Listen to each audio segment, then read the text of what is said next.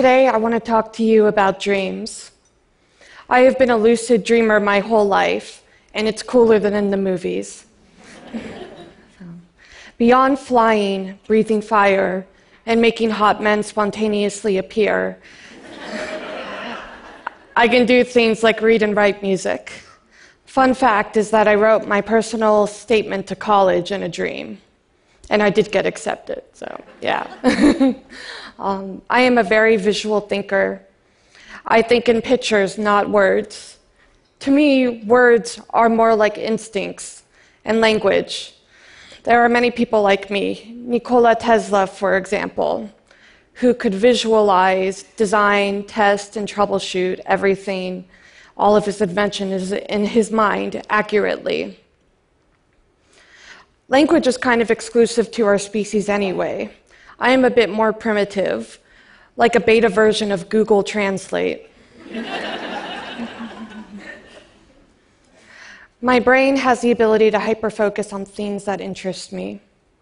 For example, once I had an affair with calculus that lasted longer than some celebrity marriages. there are some other unusual things about me. You may have noticed that I don't have much inflection in my voice. That's why people often confuse me with a GPS. so, this can make basic communication a challenge unless you need directions. So. Thank you.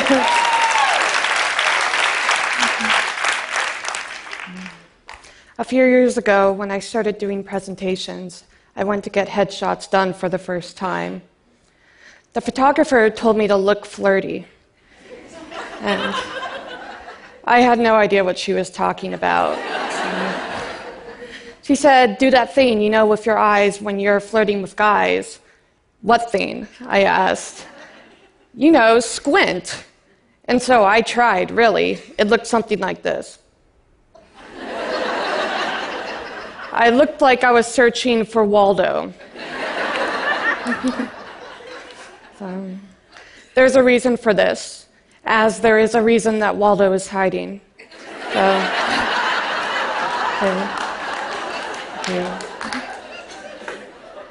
um, I have Asperger's, a high functioning form of autism that impairs the basic social skills one is expected to display. Um, it's made life difficult in many ways. And growing up, I struggled to fit in socially. My friends would tell jokes, but I didn't understand them. My personal heroes were George Carlin and Stephen Colbert, and they taught me humor. um, I, my personality switched from being shy and awkward to being defiant and cursing out a storm. Needless to say, I did not have many friends. I was also hypersensitive to texture. The feel of water on my skin was like pins and needles, and so for years I refused to shower. I can assure you that my hygiene routine is up to standards now. so, um, I had to do a lot to get here, and my parents, things kind of got out of control when I was sexually assaulted by a peer and on top of everything, it made a difficult situation worse. And I had to travel 2,000 miles across the country to get treatment. But within days of them prescribing a new medication, my life turned into an episode of The Walking Dead. I became paranoid and began to hallucinate that rotting corpses were coming towards me. My family finally rescued me but by the time I had lost 19 pounds in those three weeks, as well as developing severe anemia and was on the verge of suicide. I transferred to a new treatment center that understood my aversions, my trauma, and my social anxiety, and, I, and they knew how to treat it, and I got the help I finally needed. And after 18 months of hard work, I went on to do incredible things. One of the things with Asperger's is that oftentimes these people have a very complex inner life. And I know for myself, I have a very colorful personality, rich ideas, and just a lot going on in my mind. But the, there is a gap between where that stands and how I communicate it with the rest of the world. And this can make basic communication a challenge. Not many places would hire me due to my lack of social skills, which is why I applied to Waffle House. So, so, Waffle House is an exceptional 24 hour diner where you.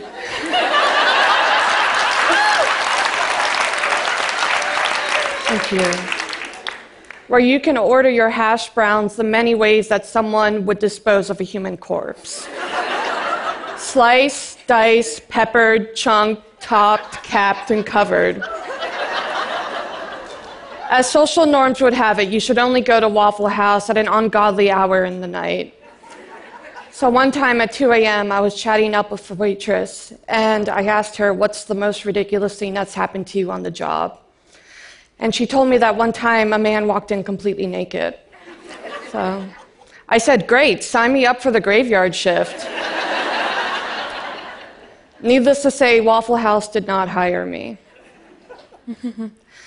So, for, in terms of having Asperger's, it can be viewed as a disadvantage, and sometimes it is a real pain in the butt, but it's also the opposite. It's a gift, and it allows me to think innovatively. At 19, I won a research competition on my research on coral reefs, and I ended up speaking at the UN Convention of Biological Diversity presenting this research. Thank you.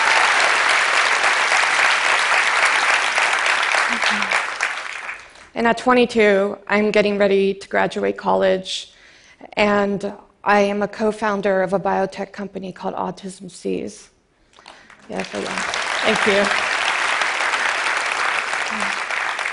But consider what I had to do to get here 25 therapists, 11 misdiagnoses, and years of pain and trauma.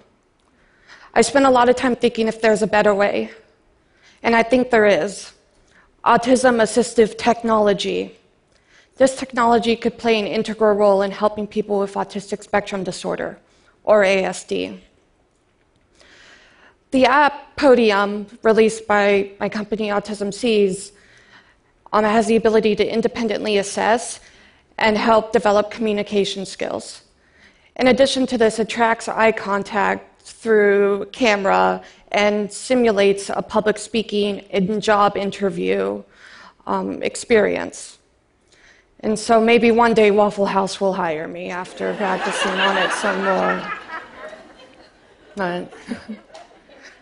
and one of the great things is that I've used Podium to help prepare for me today, and it's been a great help, but it's more than that. There's more that can be done. There are, for people with ASD, it has been speculated that many innovative scientists, researchers, artists, and engineers have it. Like, for example, Emily Dickinson, Jane Austen, Isaac Newton, and Bill Gates are some examples. But the problem that's encountered is that these brilliant ideas often can't be shared if there's communication roadblocks. And so many people with autism are being overlooked every day and they're being taken advantage of. So, my dream for people with autism is to change that, to remove the roadblocks that prevents them from succeeding. One of the reasons I love lucid dreaming is because it allows me to be free without judgment of social and physical consequences. When I'm flying over scenes that I create in my mind, I am at peace. I am free from judgment. And so I can do whatever I want. You know, I'm making out with Brad Pitt, and Angelina's totally cool with it. So. But the goal of autism assistive technology is bigger than that and more important. My goal is to shift people's perspective of autism and people with higher functioning um, Asperger's because there's a lot they can do. I mean, look at Temple Grandin, for example. And by doing so, we allow people to share their talents with this world and move this world forward. In addition, we give them the courage to pursue their dreams in the real world, in real time. Thank you. Uh,